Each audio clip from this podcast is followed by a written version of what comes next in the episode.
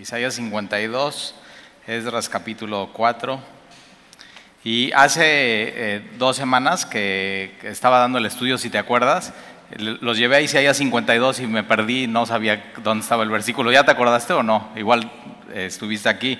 Y, después, normalmente eh, siempre subrayo y anoto en mi Biblia ¿no? los versículos de la concordancia y por alguna razón no anoté ese y cuando terminé la reunión dije, pues ¿cuál era? Así me quedé, ¿cuál era? ¿Cuál era el versículo? Y ya fui atrás y leí todo Isaías 52 y sí era Isaías 52 capítulo 11. Entonces acuérdate que estamos, ellos van a, Babilonia, eh, la tribu de Judá. Y acuérdate que la tribu de, se, se, dividieron después de Salomón con su hijo Roboam y tenían la tribu del norte, la tribu del sur. Dios nunca quiso que se dividieran, pero ellos simplemente se dividieron. En la tribu de Judá estaba ahí, eh, la tribu de Benjamín y de Judá, y ahí mismo estaba Jerusalén, que era la capital, estaba el templo, el lugar de, adoración, y por muchos años, eh, con todos los reyes que vimos, primera y segunda de reyes, ellos se volvieron idólatras, decidieron no obedecer a Dios, eh, y son llevados a cautiverio. Por Asiria son llevados Israel, por Babilonia son llevados los de Judá, que más adelante se les dice por eso judíos, porque son, es la tribu de Judá que regresa a Jerusalén, entonces de ahí viene el término judío y lo vamos a ver también aquí en la Biblia.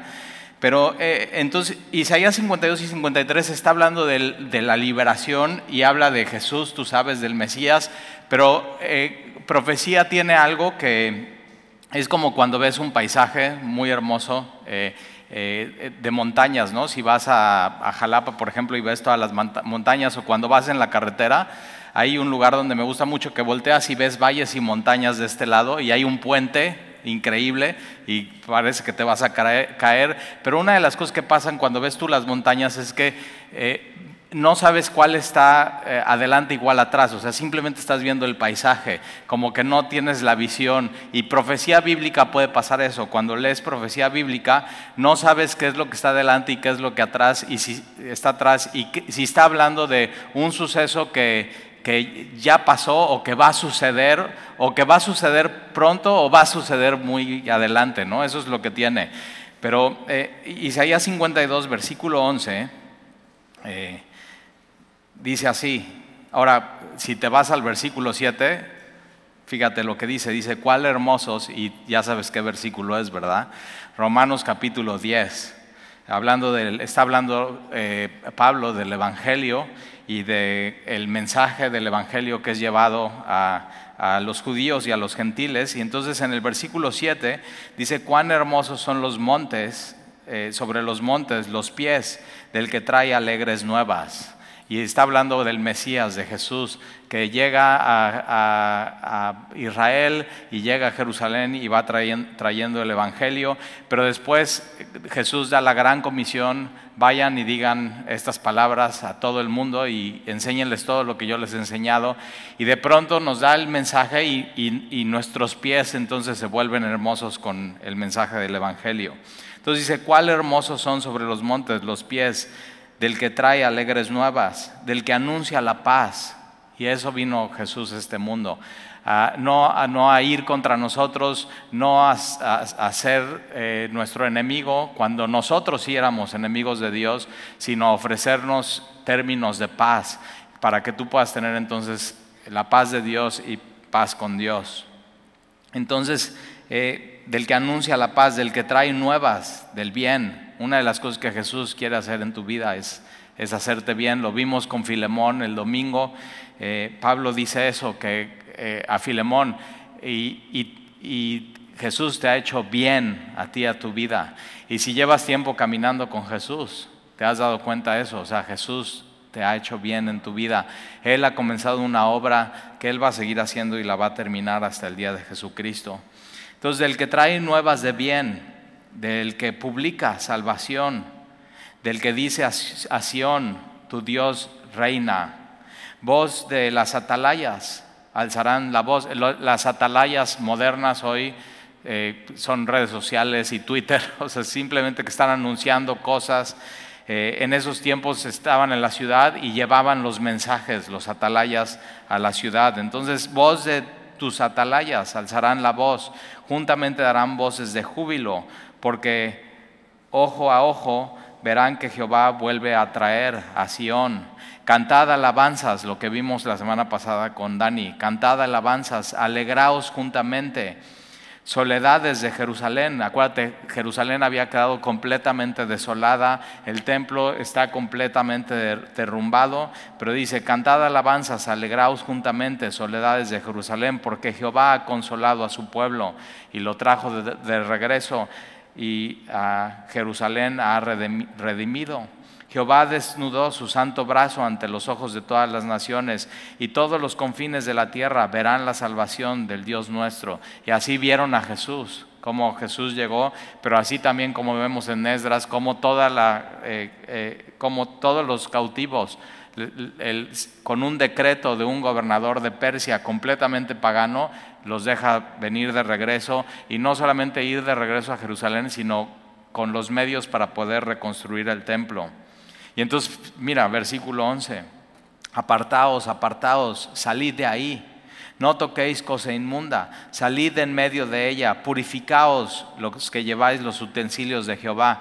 Y no solamente eh, Ciro los manda con un decreto para restaurar el templo y, volverlo a construir y poner el fundamento, sino también deja que puedan todos los, todos los utensilios que se llevaron junto con el cautiverio de, a Babilonia, deja que ellos puedan regresar con esos utensilios. Entonces los que lleváis los utensilios de Jehová, versículo 12, porque no saldréis apresurados. No, no es, esa vez no es como en Egipto, si te acuerdas, es como un éxodo, aquí también es un éxodo de Babilonia, eh, que realmente ahora es la nación de Persia o el imperio persa, en Egipto salen apresurados, tienen que comer la Pascua y, tienen que salir. Aquí no es así, dice, porque no saldréis apresurados ni huiréis, ni, iréis huyendo, porque Jehová irá, delante de vosotros y os congregará el Dios de Israel. Entonces, eh, realmente Esdras, si te das cuenta, y Nehemías, no se trata simplemente de reconstruir un templo y, eh, poner la Torah en medio de la comunidad y restaurar las murallas, sino se trata de la gente del pueblo de Dios y Dios va con ellos a Babilonia. La, presencia de Dios va con ellos y la presencia de Dios regresa de Babilonia, que ahora es persa, con ellos de regreso a Jerusalén. Entonces ahora sí, vamos a, Esdras capítulo 4. Esdras capítulo 4. Entonces ya sabes todo lo que sucede, eh, están cantando, alabando, dando gracias a Dios, eh, diciendo por qué Él es bueno, porque para siempre su misericordia sobre, Israel. Están aclamando con gran júbilo, están alabando a Jehová, están echando los cimientos a la casa de Jehová. Y muy importante, eh, Primera Corintios 3.11, si tomas nota, eh, Primera Corintios 3.11 dice, porque nadie pone otro fundamento del que está puesto, el cual es Jesucristo. Entonces tú te tienes que asegurar que en tu vida el fundamento sea Jesucristo. Y no se puede poner otro fundamento eh, eh, en, tu, vida. Esa es, esa es la, roca en la cual tú tienes que edificar. No edifiques tu casa. Jesús dice, da esa historia. No edifiques tu vida y tu casa sobre la arena, porque entonces cuando venga la tormenta, no, no es si viene o no la tormenta, sino cuando venga la tormenta, va a venir la tormenta. Cuando venga la tormenta, si edificaste tu casa sobre la arena, todo se va a caer y vas a eh, tener ruina y pérdida y tragedia. Pero cuando viene la a los dos casas viene la tormenta, pero si tú edificas sobre la roca y viene la tormenta, entonces tu casa se va a mantener firme. Otra vez el fundamento tiene que ser Jesucristo. Y entonces, si te acuerdas, están los sacerdotes y los levitas, los jefes de las casas paternas, eh, y están los ancianos que habían visto el primer templo, el templo de Salomón, y los ancianos al ver echar los cimientos están llorando y están alzando su voz. ¿Por qué? Porque habían visto la gloria y la riqueza y el honor y todo, o sea, todo chapeado de oro y todo hermoso, y lo más importante, la, gloria de Dios llegando al, al al templo de Salomón y, y, en el altar, ¿no? Dios poniendo el fuego y, quemando y todo, o sea, todo increíble y maravilloso. Y una de las cosas que pasó, que la idolatría y el pecado, pues de pronto mancharon eso. Pero Dios les da una nueva oportunidad y ellos regresan y los jóvenes están clamando de alegría. Entonces, por un lado tienes a los viejitos y están llorando porque están recordando cómo era antes. Y, pero por otro lado tienes a los jóvenes que es la primera vez que están viendo el, altar, están viendo el sacrificio, están viendo a los sacerdotes vestidos con todo su, vestimenta sacerdotal, o sea, muy, muy hermoso y están viendo todos los rituales eh, y, ellos están clamando con gran gozo. Y entonces, versículo 1 del capítulo 4, oyendo los enemigos, ¿qué oyen los enemigos? El clamor, por un lado, el ruido, la emoción, el lloro de los ancianos y ellos, los enemigos están diciendo, ellos van en serio. O sea, realmente ellos van a, eh, restaurar no solamente el templo, sino van por la ciudad completa y van por las murallas. y como que no les gusta eso. Ahora, en estos tiempos, quien está profetizando es Ageo y, Zacarías, y vale mucho la pena ir a Zacarías, entonces vamos por favor a Zacarías, ahí en tu Biblia, está ahí adelante donde están los profetas, eh, y Zacarías capítulo 4 posiblemente es un texto que ya hayas escuchado varias veces aquí en Semilla, Zacarías capítulo 4, versículo 1. Eso lo vas a encontrar después de eh, Miqueas y vas a ver Nahum y vas a ver Sofonías, Ageo y vas a ver a Zacarías. Si ya llegaste a Malaquías, ya te pasaste, es un poquito antes de Malaquías. Está Zacarías, Zacarías capítulo 4. Entonces, Zacarías está profetizando, Ageo está profetizando. E, ellos dos profetas les están animando a la restauración del templo y no solamente del templo, sino la ciudad y más adelante las murallas. Que acuérdate, las murallas es hasta Nemías. Entonces hay tres etapas, la de Zorobabel, la de, eh, eh, la de Esdras y la de Nemías. Tres regresos de cautiverio con estos tres líderes. Entonces Zacarías capítulo 4 versículo 1 dice, volvió el ángel que hablaba conmigo y me despertó. Y como que a veces necesitamos que Dios haga eso con nuestras vidas, como que nos despierte y el pueblo de Dios muchas veces en diferentes etapas han necesitado Dios despertar al pueblo eh, del sueño. A veces tú y yo necesitamos despertarnos y Dios, lo hace. O sea, Dios nos tiene que despertar espiritualmente hablando. Entonces llega el ángel y, me despertó como un hombre que es despertado de, de su sueño. Y me dijo, ¿qué ves? Y respondí, he mirado y aquí un candelabro.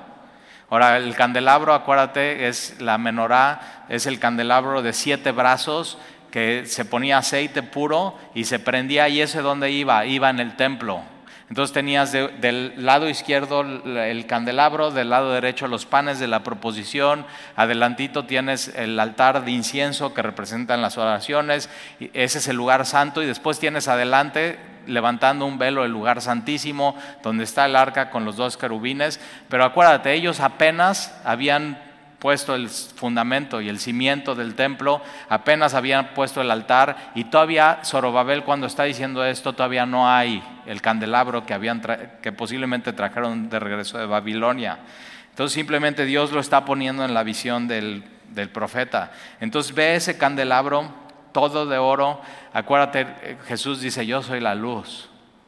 Y tú y yo necesitamos eso, eh, la luz eh, en nuestra vida. Y entonces he aquí un candelabro todo de oro, con un depósito encima y sus siete lámparas encima del candelabro. Y siete tubos para que las lámparas que están encima de él, o sea, estos tubos como para que pudiera caer el aceite en las lámparas y nunca se apagase. Ahora, el, quien tenía la labor de que nunca se apague la lámpara son los sacerdotes, pero aquí vamos a ver que esta es una lámpara totalmente diferente. No necesita los sacerdotes para que esté 24 horas, 7 días a la semana prendida, porque tiene este aditamento que el profeta Zacarías está viendo. Versículo 3, y junto a él dos olivos. Los olivos representan al pueblo de Jerusalén. Entonces tienes un olivo de un lado, un olivo del otro, y, estos aditamentos eh, eh, que están llevando el aceite a cada una de las siete eh, lámparas. Eso es lo que está viendo Zacarías. Un olivo a la derecha del depósito para poner el aceite, otro a la izquierda. Y proseguí y hablé diciendo a aquel ángel que hablaba conmigo, ¿qué es esto, Señor mío? Y el ángel que hablaba conmigo respondió y me dijo, ¿no sabes qué es esto? Y le dije, no, Señor mío. Entonces respondió y me habló diciendo, esta es la palabra de Jehová a Zorobabel. Zorobabel es el encargado y Zorobabel significa el que regresó de Babilonia, o sea, el que es o que nació en Babilonia. Entonces Zorobabel nunca había visto el templo, nunca había pisado Jerusalén, sino él crece en Babilonia, regresa con el decreto y eh, es la, esta es la palabra de Jehová a Zorobabel que dice, no con ejército, o sea, no tienen que construir el templo, ni la ciudad, ni los muros, e, no se trata de ejército, ni de fuerza de hombre, ni con fuerza, sino con mi espíritu, ha dicho Jehová de los ejércitos. Y tú y yo no tenemos que edificar un templo y no tenemos que poner un altar y no tenemos que eh, edificar los muros de la ciudad, pero sí, o sea, sí Dios nos pide que edifiquemos varias cosas, por ejemplo, como nuestra familia, nuestro matrimonio, que edifiques tu vida, que trabajes para eh, las cosas espirituales y otra vez, o posiblemente estés involucrado en algún ministerio y siempre tienes que recordar esto, lo que Dios nos pide no es con ejército ni con fuerza, sino con su espíritu. O sea, no hacerlo en la carne, sino hacerlo con, o sea, con lo que Dios tiene, con su gracia en nuestras vidas.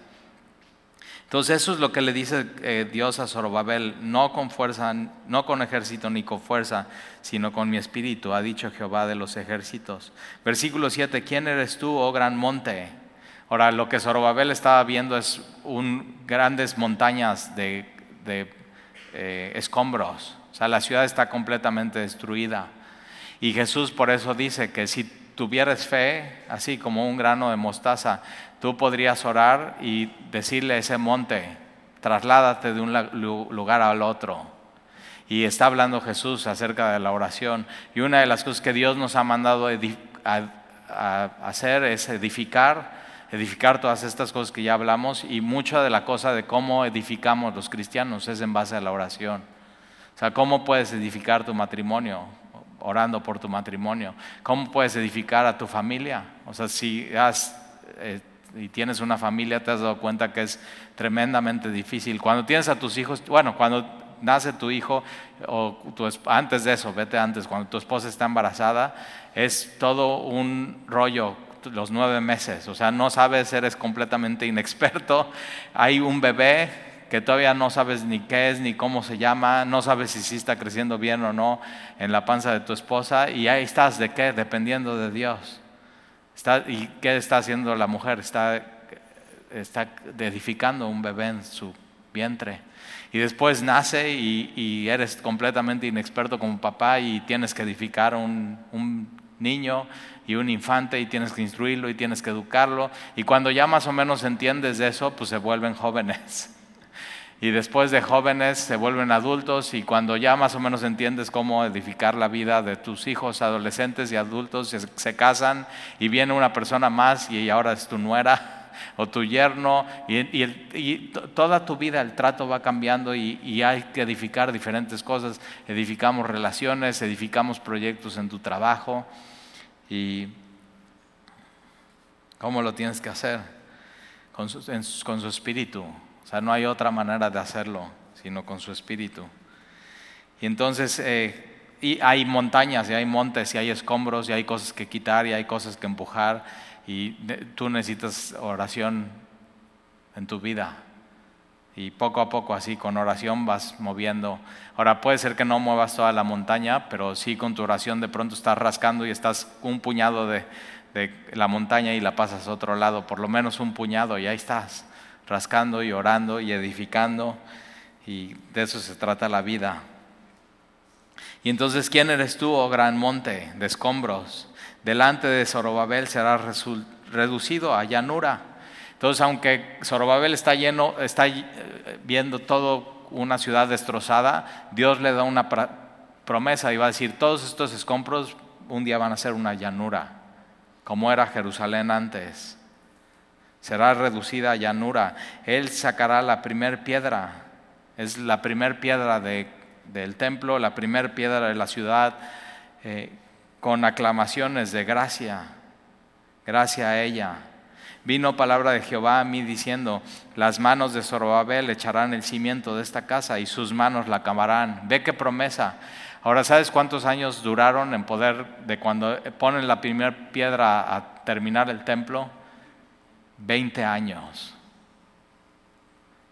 Y hay cosas que así, que Dios nos lleva a hacer y que van a pasar meses y luego van a pasar años y luego van a pasar décadas hasta que por fin un día lo puedas ver.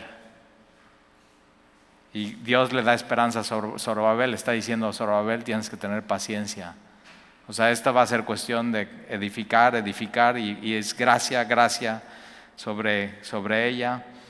Y entonces sus manos la acabarán y conocerán que Jehová de los ejércitos me envió a vosotros porque los que menosprecian el día de las pequeñeces se alegrarán. Y ahí tienes a los, tienes ah, ponen el fundamento y tienes a los ancianos que vieron el primer templo llorando y están viendo eso como si fuera una pequeñez.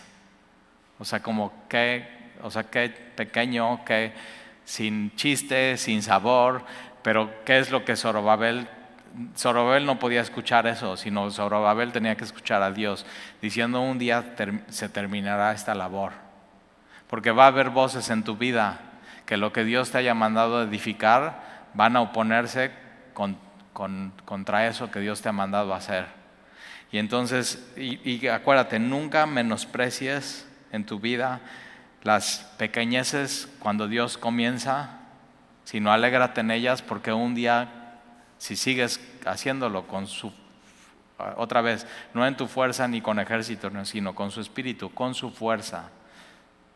Y Dios, Jehová de los ejércitos de tu lado, entonces un día te, te alegrarán.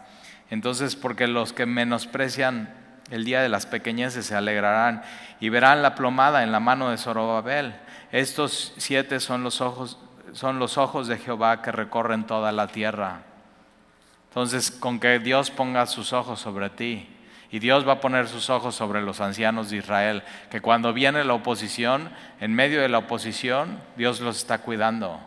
¿No? Y esto de poner los ojos, y hay un salmo que dice, y pondré mis ojos sobre ti.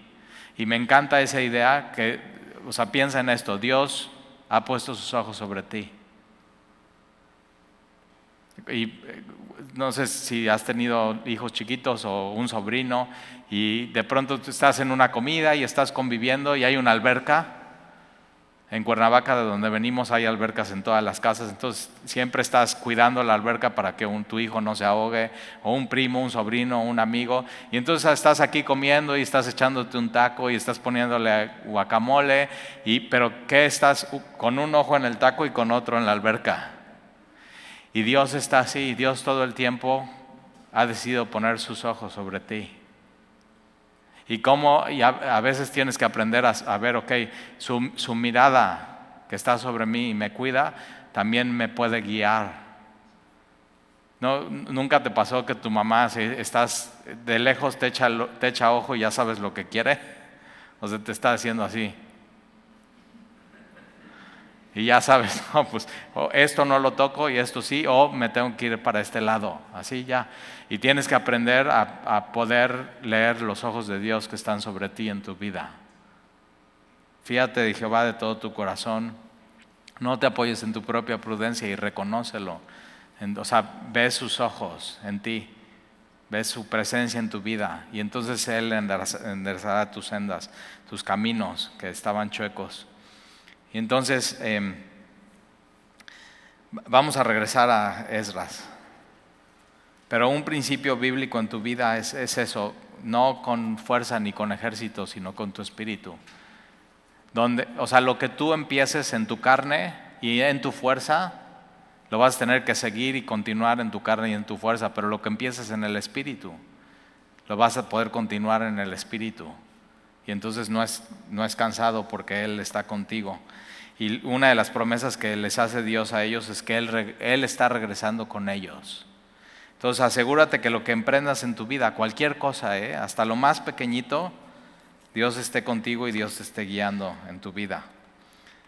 Entonces, y acuérdate, Zacarías 4, 11 es un texto muy importante. Entonces, Esdras, eh, todo eso está pasando ahora. Mira, Salmo 126, rapidito. Perdón que te esté llevando a todos lados, pero vale mucho la pena. Salmo 126, posiblemente este salmo, esta canción la componen cuando están echando el fundamento en el templo. Entonces, Salmo 126, el Salmo, si tiene título, tu Biblia dice oración por la restauración. O sea, están restaurando el templo, van a restaurar eh, la comunión con la palabra de Dios, la comunión como pueblo de Dios, pero también las, los muros de la ciudad. Entonces, Salmo 126, cuando Jehová hiciere volver la cautividad de Sión, el regreso de la cautividad, seremos como los que sueñan. Entonces, y, y Zorobabel tenía que soñar que un día el templo se iba, se iba a construir y se iba a terminar. ¿Qué, qué sueños ha Dios, Dios ha puesto en tu vida? O sea, y no es de que, ah, pues de, de, aquí a fines de este año esto va a suceder, sino muy a largo plazo. O sea, 20 años para Zorobabel. Entonces seremos como los que sueñan. Entonces nuestra boca se llenará de risa y nuestra lengua de alabanza. Entonces dirán entre las naciones, grandes cosas ha hecho Jehová con estos. Me encanta eso. Grandes cosas ha hecho Jehová con estos. Y sí, con nosotros, así, con estos. Grandes cosas ha hecho Jehová con estos. Grandes cosas ha hecho Jehová con nosotros. Estaremos alegres. Haz volver nuestra cautividad, oh Jehová, como los arroyos del Negev. Los que sembraron con lágrimas. ¿Alguna vez has sembrado en tu vida algo con lágrimas? A veces la vida no es fácil. No iba a ser fácil para Zorobabel, no iba a ser fácil para Josué, no iba a ser fácil para Esdras, no iba a ser fácil para Nehemías, no va a ser fácil para ti. Y hay cosas que vamos a tener que sembrar con lágrimas y nuestras lágrimas van a regar y rociar lo que estamos sembrando para después cosechar. Y toma tiempo y toma esfuerzo. ¿Y qué siembras? Siembras en tiempo y esfuerzo en tu familia, en un proyecto, en tu matrimonio. Y Jesús dice eso, todo lo que siembras, eso es lo que vas a cosechar. Entonces no, no, hay, no hay truco, es eso, es simplemente fruto en tu vida. Entonces los que sembraron con lágrimas, con regocijo segarán. Es, hay un dicho que dice, el que ríe al último ríe mejor. Entonces a veces sí, va a haber momentos en tu vida que tengas que sembrar con lágrimas, pero tienes que saber, con regocijo segarán. Irán andando y llorando el que lleva la preciosa semilla, mas volverán a venir con regocijo, trayendo sus gavillas. Ahora sí vamos a regresar a Esdras. Y e-, edificar algo en tu vida es trabajo, es esfuerzo y es lágrimas. Eso es, no hay más. Pero vale mucho la pena hacerlo y después vas a traer no las lágrimas en tu mano, sino las gavillas, el fruto. Entonces ahora sí, Esdras capítulo 4, mira, apenas comenzamos. Y cuando vas a edificar algo en tu vida, va a haber enemigos. Va a haber oposición, va a haber gente que no quiere que hagas eso. Y acuérdate, no estamos, o sea, eh, los enemigos de los cristianos no son carne y sangre, sino principados y potestades. O sea, hay una lucha espiritual para que tú no edifiques tu matrimonio, para que tú no sirvas en la iglesia, para que tú no edifiques tus hijos, para que tú no hagas el proyecto que Dios quiere que hagas en tu vida. O sea, es una lucha espiritual y lo tienes que saber. Y entonces, eh, oyendo los enemigos de Judá y de Benjamín, que los venidos de la cautividad edificaban el templo de Jehová, Dios de Israel, vinieron a Zorobabel. Otra vez, Zorobabel significa nacido en Babilonia. Y a los jefes de las casas paternas y les dijeron, edificaremos con vosotros, porque como vosotros buscamos a vuestro Dios, y a él ofrecemos sacrificios desde los días de Sarjandón, rey de Asiria, que nos hizo venir aquí. Entonces acuérdate, cuando el rey de Asiria lleva a todos a la cautividad, los, los asirios lo que hacían era mandaban gente a la tierra conquistada y dejaban a los más pobres y entonces los de Asiria que venían de, de, otras ciudades se casaban con los que se quedaban y de ahí nacen lo, lo que la Biblia le llama samaritanos. Y las, los samaritanos era una mezcla entre sí, alabamos a Dios, pero alabamos a nuestros demás dioses. Y eso es lo más peligroso. Entonces, Dios es Dios, el Dios de los judíos es un Dios más. Entonces, completamente un revoltijo. Y entonces ellos, ellos, ellos como que se quieren unir a esta obra y van con Zorobabel y dicen, nosotros queremos porque nosotros adoramos al mismo Dios que ustedes. Pero no era cierto porque ¿cómo podían haber adorado si no había templo, si no había altar, si no había sacerdotes? Entonces ellos adoraban como ellos creían, como ellos pensaban pero no estaban adorando al verdadero Dios y único Dios. Y eso es bien peligroso cuando yo conozco cristianos que dicen, ay, bueno, o sea, nuestro Dios es el mismo Dios que todos los demás dioses. Y digo, ¿cómo? O sea, ¿cómo? o sea, no, nuestro Dios es, es único, nuestro Dios es el único Dios verdadero, el Dios vivo, y nuestro Dios es, es Jesús. Eso, y es completamente diferente a los demás. Entonces ellos traen todo ese rollo, entonces, y dicen, nosotros queremos también venir a edificar, como con esto lo que ellos iban a lograr era que ya perdieran como su identidad de judíos. O sea, todo un revoltijo, y lo puedes ver en Juan capítulo 4. Jesús habla con la mujer samaritana y la mujer samaritana dice, nuestros padres adoraban en este monte, en el monte Jericín. Y ustedes, no, ustedes, ustedes dicen que solamente se tiene que adorar en Jerusalén. No, pues no decimos, eso es lo que dice Dios. O sea, solamente había un lugar de adoración y no era cualquier lugar, era el que Dios había escogido. Entonces, eh, ahora acuérdate, ¿eh? ellos venían de Babilonia por ser idólatras. Entonces, ¿cómo se van a asociar para hacer el templo con, con idólatras? Y entonces mira lo que ellos contestan, lo que Zorobabel y los hombres contestan, versículo 3. Zorobabel, Jesúa, que es el sumo sacerdote, y los demás jefes de las casas paternas de Israel dijeron, no. O sea, y bien dicho, hay veces en tu vida que tienes que decir que no. Y ahora pregunta, ¿tú crees que no necesitaban ayuda? Sí, pero no porque necesites algo necesites ayuda, tienes que decir que sí a todos y a todo. Tienes que saber cuándo sí y cuándo no. Y entonces ellos dicen, no, no nos conviene edificar con vosotros casa nuestro Dios. Simplemente no. Sí nos ayudaría, pero no toda la ayuda conviene. Esa es la palabra clave. No nos conviene. No nos conviene. No es lo que quiere Dios. Entonces, cuidado con, tienes un proyecto y, llega alguien te dice, oye, yo te ayudo con tu proyecto, es más, nos asociamos. Puede ser que sí, pero puede ser que no te convenga. O sea, tienes que ver, a ver, qué, qué pones en la mesa. Este, si Dios ya te sacó de ahí, ¿por qué regresas ahí? Y ellos querían evitar completamente tu idolatría. Entonces no nos conviene sino que nosotros solos la edificaremos a Jehová, Dios de Israel, como nos mandó el rey Ciro, rey de Persia, versículo 4. Pero el pueblo de la tierra intimidó al pueblo de Judá. Entonces digo, pues no que, estabas con, no que estaban con nosotros, no que querían. Entonces cuando dicen que no, ah, pues ahora los vamos a intimidar y como que ya sale su verdadera motivación de ellos.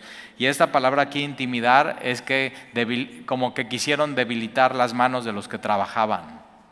Y tienes que saber que siempre va a haber gente que quiera debilitar tus manos cuando tus manos quieren ser usadas por Dios. Y tienes que cuidar que eso no suceda en tu vida. Entonces el pueblo de la tierra intimidó al pueblo de Judá y el mundo quiere intimidar a los cristianos, que ya no hablen, que ya no se reúnan eh, y no te tienes que dejar intimidar. No te dejes intimidar nunca. Entonces el pueblo de la tierra intimidó al pueblo de Judá y lo atemorizó usando miedo. Cuidado, o sea, cuando el mundo está metiendo miedo No, nunca es una táctica que Dios usa. Entonces lo atemorizó para que no edificara. Pues no que muy amigos y muy socios y que querían ayudarnos, entonces no. Versículo 5, y sobornaron. Ve, ve hasta dónde llegan estos enemigos. Sobornaron además contra ellos a los consejeros para frustrar sus propósitos todo el tiempo de Ciro, rey de Persia, y hasta el reinado de Darío, rey de Persia. O sea, no solamente un, reinado de Ciro, sino también hasta el reinado de Darío. Y sí, sí frustraron la obra porque esto detuvo la obra 16 años. Y es muchísimo, o sea, muchísimo tiempo para, o sea, sí, sí les funcionó, pero dice, hasta esto es clave, hasta el reinado. O sea, les funcionó, pero no tuvieron éxito. O sea, la obra continuó. Y versículo 6, del versículo 6 al versículo 23, como que Esdras hace un paréntesis y no está en orden cronológico porque vamos a ver varios eh, gobernantes, pero como Esdras quiere decir, mira, te voy a platicar toda la oposición que hay y ya después continúa con, la historia cronológicamente. Pero para que veas toda la oposición que ellos tuvieron durante todos estos años, versículo 6, y en el reinado de Asuero, Asuero es el mismo de, de Esther, en el principio de su reinado, escribieron acusaciones contra los habitantes de Judá y de Jerusalén. Acuérdate que el acusador es Satanás. Y él siempre quiere poner acusaciones y ellos, los enemigos, lo que hacen es que las escriben, hacen una carta, lo documentan y lo van a mandar a los, a los gobernantes. Entonces, ¿alguna vez han escrito algo contra ti? Una acusación y dices, y es, una cosa es que digan, ¿no? Ay, sí, no sé qué, no. Otra cosa es que formalmente la escriban y la pasen y la manden. Y así con copia y sale a diferentes personas. Y entonces... Eh, Mira lo que hacen ellos. Entonces, en el reinado de Azuero escriben acusaciones contra los habitantes de Judá y Jerusalén. Y también en los días de Artajerjes escribieron Bislam, Mitriadates, Tabel y los demás compañeros suyos, Artajerjes, rey de Persia, y la escritura en lenguaje de la carta. Y más que una carta, tenía todo como un decreto, era en arameo, que era como el lenguaje políticamente usado en ese tiempo. Entonces todo lo que viene está escrito en los pergaminos originales en arameo. Acuérdate, el Antiguo Testamento está escrito en hebreo y en arameo, y esta es una de las partes que está escrita en arameo. Entonces, versículo 8. Rehum, canciller, y Simsai, secretario, escribieron una carta contra Jerusalén al rey de eh, Artajerjes en tal fecha escribieron Reum, canciller, y Simai, secretario, y los demás compañeros suyos de los jueces, gobernadores y oficiales, y los de Persia, de Erec, de Babilonia, de Susa, esto es los elamitas, y los demás pueblos que el grande y glorioso Asnapar transportó y hizo habitar en las ciudades de Samaria y las demás provincias del otro lado del río. Y esta es la copia de la carta. Entonces, de alguna manera Esdras tiene copias de estas cartas, o le hicieron llegar una copia de la acusación. Y entonces, y justo es eso, para intimidar y meter miedo. ¿eh? Acuérdate, todo esto es para intimidar y meter miedo. Versículo 11. Y esta es la copia de la carta que enviaron. Al rey Artajerjes, tus siervos del otro lado del río te saludan, del otro lado del río Éufrates. Sea notorio al rey que los judíos, ahí está, porque los que regresan son de Judá, entonces son judíos sea notorio al rey que los judíos que subieron de ti a nosotros vinieron a Jerusalén y edifican la ciudad rebelde y mala. O sea, ve lo que están diciendo. Y levantaron los muros. Todavía no, ahora, en este tiempo cronológicamente todavía no levantan los muros, pero acuérdate, son acusaciones de cuando ya levantaron los muros. Y entonces levantaron los muros y repararon los fundamentos. Ahora será notorio al rey que si aquella ciudad fuere reedificada y los muros fueren levantados, no pagarán tributo, impuesto y rentas, y el erario de los reyes será menoscabado, siendo que nos mantienen del palacio. Ahora ve, Ellos son mantenidos del palacio y están diciendo, ellos no, pagan, no, no van a pagar impuestos y ellos tampoco. Ellos, en vez de pagar impuestos, son mantenidos. ¿Te das cuenta? O sea, ve totalmente hipócrita su carta. Siendo que nos mantienen del palacio, no nos es justo ver el menosprecio del rey, por lo cual hemos enviado a hacerlo saber al rey, para que se busque en el libro de las memorias de tus padres. Hallarás en el libro de las memorias y sabrás que esta ciudad es ciudad rebelde. Ahora sí, sí cierto, fue rebelde. Sí cierto, fue idólatra. O sea, si te acuerdas en nuestro estudio Segunda de Reyes, Joacim y Sedequías se rebelaron contra el rey de Babilonia y no pagaron impuestos. Entonces están diciendo, así fue. Y muchas veces acusaciones que van a ser en tu contra van a ser de cómo eras antes. Ahora ellos ya fueron traídos de regreso de cautiverio y Dios les está dando una segunda oportunidad, pero siempre el enemigo te va a querer atacar, acuérdate cómo eras, y te va a querer acusar, y te va a querer debilitar tus manos para que no trabajes para la obra de Dios.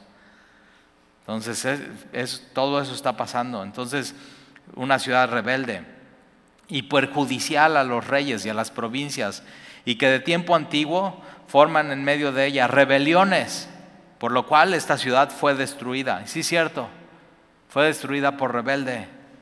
Hacemos saber al rey que si esta ciudad fuera reedificada y levantados sus muros, la región de más allá del río no será tuya. Y el rey envió esta respuesta. Entonces, ahí tienes, ¿no? Va la carta escribe el rey la respuesta, viene la carta y toda la tienes en una hoja y en tu Biblia.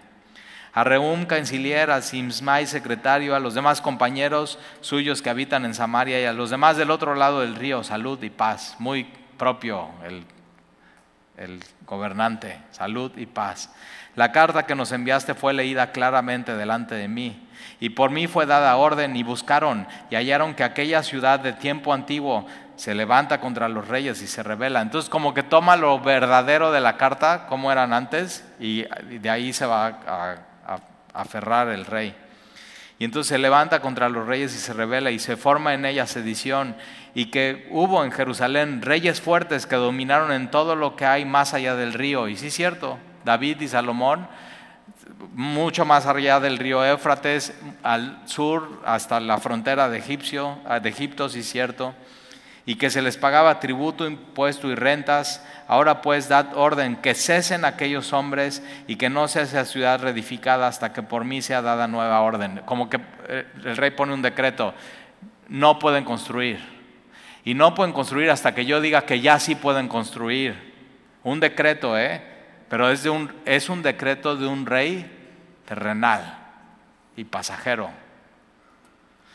Y versículo 22, y, mirad que no seáis negligentes en esto, porque habrá de crecer el daño en perjuicio de los reyes.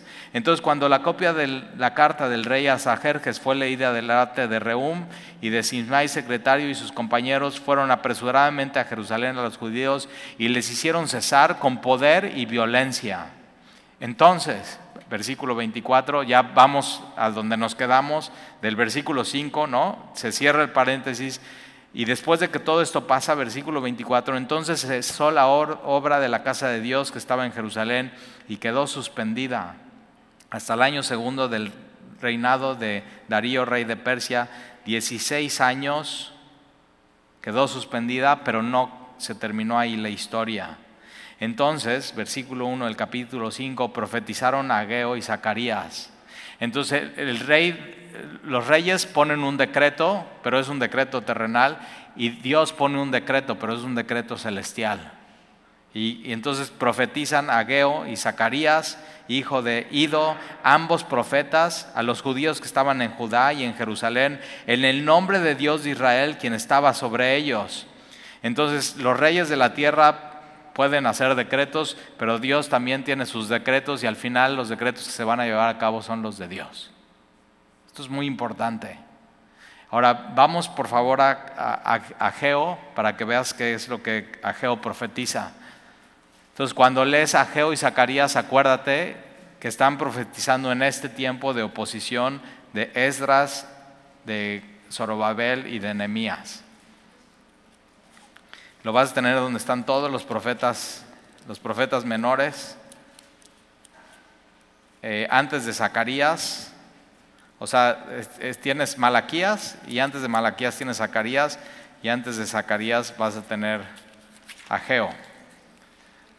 Entonces, Ageo capítulo 1, versículo 1, dice, en el año segundo del rey Darío, entonces ahí nos conecta con esta parte de Esdras capítulo 5, versículo 1. Entonces, en el año segundo del rey Darío, en el mes sexto, en el primer día del mes, vino palabra de Jehová por medio del profeta Ageo a Zorobabel. Entonces, Zacarías, ¿a quién le está hablando? A Zorobabel. Ageo, ¿a quién le está hablando? A Zorobabel. No nada más a Zorobabel, sino a él como representante de todo el pueblo. Y Zorobabel, del linaje de David, de quien iba a venir el Mesías, Jesús. En Mateo capítulo 1 puedes ver su nombre ahí. Entonces vino palabra de Jehová por medio del profeta Ageo a Zarubabel, hijo de Salatiel, gobernador de Judá, y a Josué, sumo sacerdote, hijo de Josadac, sumo sacerdote, diciendo, así ha hablado Jehová de los ejércitos, diciendo, este pueblo dice, no ha llegado aún el tiempo. Entonces como que viene el decreto, cesen la obra, y el pueblo de Dios cesa la obra y dice, pues todavía no es tiempo. Todavía no es tiempo de edificar. No ha llegado aún el tiempo, el tiempo de que la casa de Jehová sea reedificada. Entonces vino palabra de Jehová por medio del profeta Ageo diciendo, ¿es para vosotros tiempo? ¿Para vosotros de habitar en vuestras casas artesonadas y esta casa está desierta? Entonces, ¿qué tienen un problema? Con el decreto del rey cambian sus prioridades. Ya no vamos a edificar el templo, vamos a edificar nuestras propias casas y se ponen a edificar sus casas. Otra vez, lo vimos con Dani la semana pasada, Mateo 6:33, busca primero el reino de Dios. Y entonces lo que Ageo y Zacarías es, no importa el decreto de los reyes, lo que importa es el decreto del rey, lo que él dice. Y entonces, eh, versículo 5, pues así ha dicho Jehová de los ejércitos, meditad bien sobre vuestros caminos Ahora mira versículo 8, subid al monte, traed madera, reedificad la casa. O sea, ¿qué, qué hacen? Siguiendo el decreto del rey cuando tienen que trabajo por hacer. Entonces el decreto de un gobernante terrenal es suprimido por el decreto de Jehová de los ejércitos, del verdadero rey. Entonces dicen, subid al monte, traed madera, reedificar la casa y pondré en ella mi voluntad y seré glorificado, ha dicho Jehová. Ahora mira capítulo 2 de Ageo, versículo 4. Aquí está el decreto de Dios, mira. Versículo 4, pues ahora sobre Babel, esfuérzate, dice Jehová, esfuérzate también Josué, hijo de Josadac, sumo sacerdote, y cobrad ánimo pueblo todo de la tierra, dice Jehová, y trabajad porque yo estoy con vosotros, dice Jehová de los ejércitos. Entonces la oposición es, te queremos intimidar, queremos debilitar tus manos, queremos meterte miedo, queremos que no sigas a Dios, queremos que no leas tu Biblia, es ridículo que ores, es una pérdida de tiempo ir a la iglesia. Y Dios dice, no, sí, edifica, trabaja. ¿Por qué? porque yo estoy contigo. este es el decreto de Dios. Dice Jehová de los ejércitos. Ahora vamos a regresar a Esdras y vamos a ver qué sucede. Y al final es eso, ¿a quién le vas a hacer caso? ¿A la, a la, oposición y a las voces del mundo o a Dios? Y tienes que hacerle caso a Dios.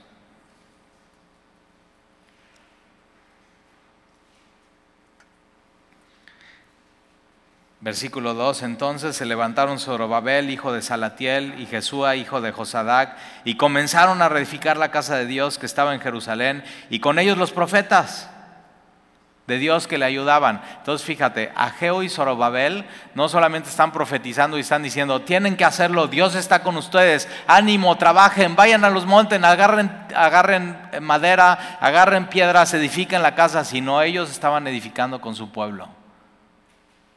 Estaban no solamente diciendo lo que tenían que hacer, sino estaban poniendo el ejemplo. Manos a la obra.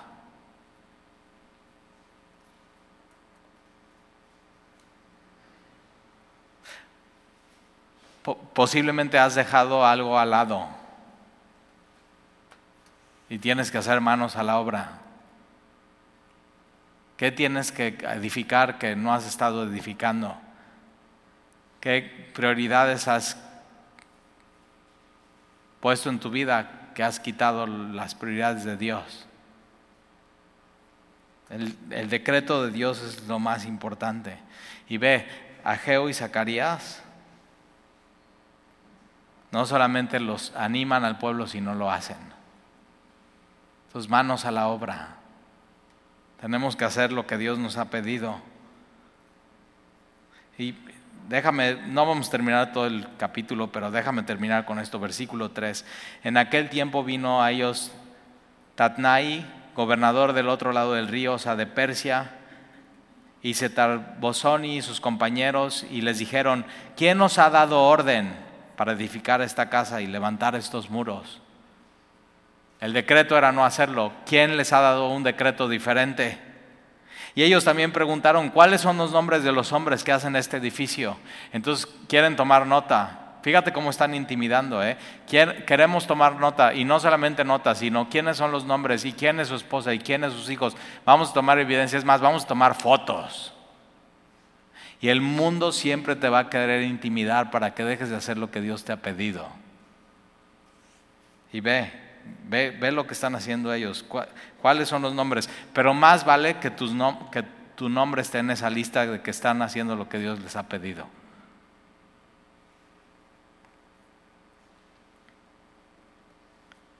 ¿Cuáles son los nombres de los hombres que hacen este edificio, que están haciendo la obra de Dios? Versículo 5.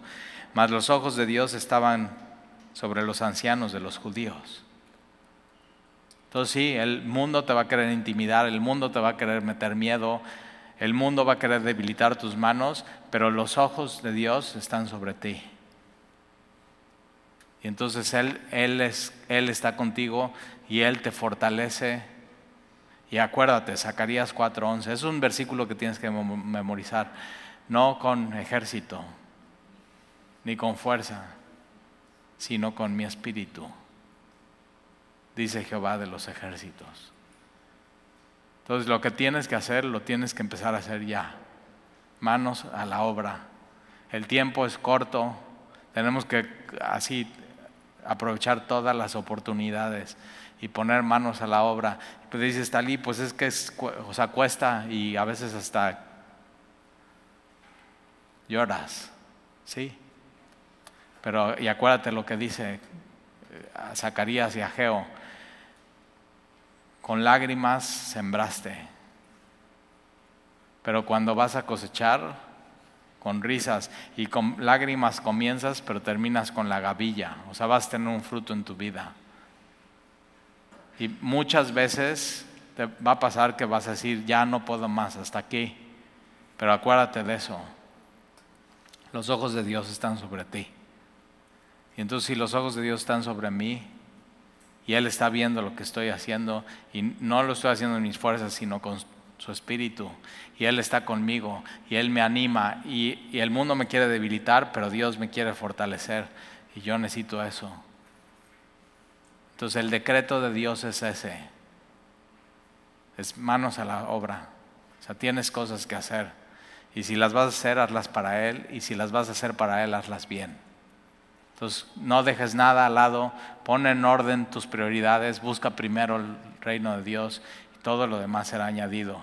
Y ya la próxima semana vamos a ver cómo siguen construyendo y cómo eh, termina la cosa y de ahí vamos a ir con Esdras a ver cómo pone la palabra en medio y terminemos con, con eh, Nemías. Pero eh, toma tiempo, o sea, toma tiempo. No son carreritas, es una carrera, es un maratón. Y tenemos que, tenemos que comenzar la carrera, tenemos que seguir la carrera y tenemos que terminar la carrera bien y con paciencia. Y al final de tu vida, como Zorobabel y como Esdras y como Nemías y como el apóstol Pablo, puedes decir, he, he terminado la carrera, he guardado la fe. O sea, bien, así. Y así te quiere ver Dios, bien fortalecido. Y si hoy tus manos están debilitadas, el mundo te ha querido intimidar, te ha querido meter miedo, te ha, o sea, has visto un decreto del mundo para que no hagas lo que Dios quiere que hagas. Entonces acuérdate, el, el decreto que manda es el de Dios. Ese es el que reina. Y no, no te dejes reinar por el mundo. No te dejes intimidar, no tengas miedo. Entonces síguele, vale mucho la pena. Y si al día de hoy eh, tú dices, pues yo no, yo no tengo eso porque no, no he seguido a Jesús, hoy comienza. O sea, simplemente hoy comienza a seguir a Jesús. Y cuán hermosos son los pies de aquel que anuncia las buenas nuevas. Y Él trajo buenas nuevas y sus buenas nuevas son de paz y son para hacerte bien. Entonces, ¿quién no quiere eso en la vida? ¿Cómo puedes rechazar su paz y su bondad y su clemencia en tu vida y su misericordia? Y hoy una vez más lo extiende a tu vida. Entonces, simplemente hazlo. Y eh, otra vez la acusación va a ser, ¿cómo crees tú siendo lo que eras? Tú nunca vas a poder. O sea, es la acusación para ellos. Ustedes, pueblo rebelde, idólatra, y ellos, ellos están diciendo, no, queremos hacerlo bien, porque Dios está con nosotros. Dios nos dio una segunda oportunidad. Entonces no importa lo que digan de ti, lo que importa es lo que Dios diga de ti y que sus ojos estén sobre ti. Ya, eso, es lo único que importa ya. Entonces, síguele. ¿Oramos?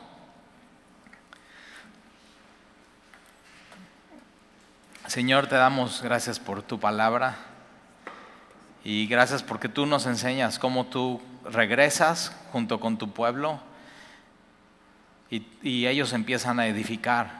Y Señor, tú nos has puesto a edificar muchas cosas en nuestra vida, cosas que aún ni siquiera vemos el inicio y ni nos imaginamos el final. Pero lo queremos hacer, Señor, y lo queremos hacer bien y lo queremos hacer para ti y recordando lo que dice Zacarías 4:11, no con ejército ni con fuerza, sino con tu espíritu. Y hoy necesitamos, Señor, que tú nos fortalezcas nuestras manos, porque el mundo nos quiere intimidar, el mundo nos quiere ridiculizar, el mundo nos quiere frenar, pero Señor, tú nos has mandado a edificar junto contigo el reino de Dios en esta tierra. Y queremos seguirlo haciendo, queremos seguir confiando en ti Queremos seguir así, uniéndonos como un solo hombre para adorarte a ti, Señor. Y, o sea, toda la tierra conspira contra eso, pero tú has decidido poner tus ojos sobre nosotros. Y no, o sea, Señor, no lo merecemos, pero tú lo has decidido y tú lo has hecho así. Entonces pon tus ojos, Señor, sobre tu pueblo, sobre cada uno de nosotros y guíanos y enséñanos y fortalécenos y muéstranos, Señor, tu voluntad y anímanos, Señor, hoy. Y te lo pedimos en el nombre de Jesús. Amén.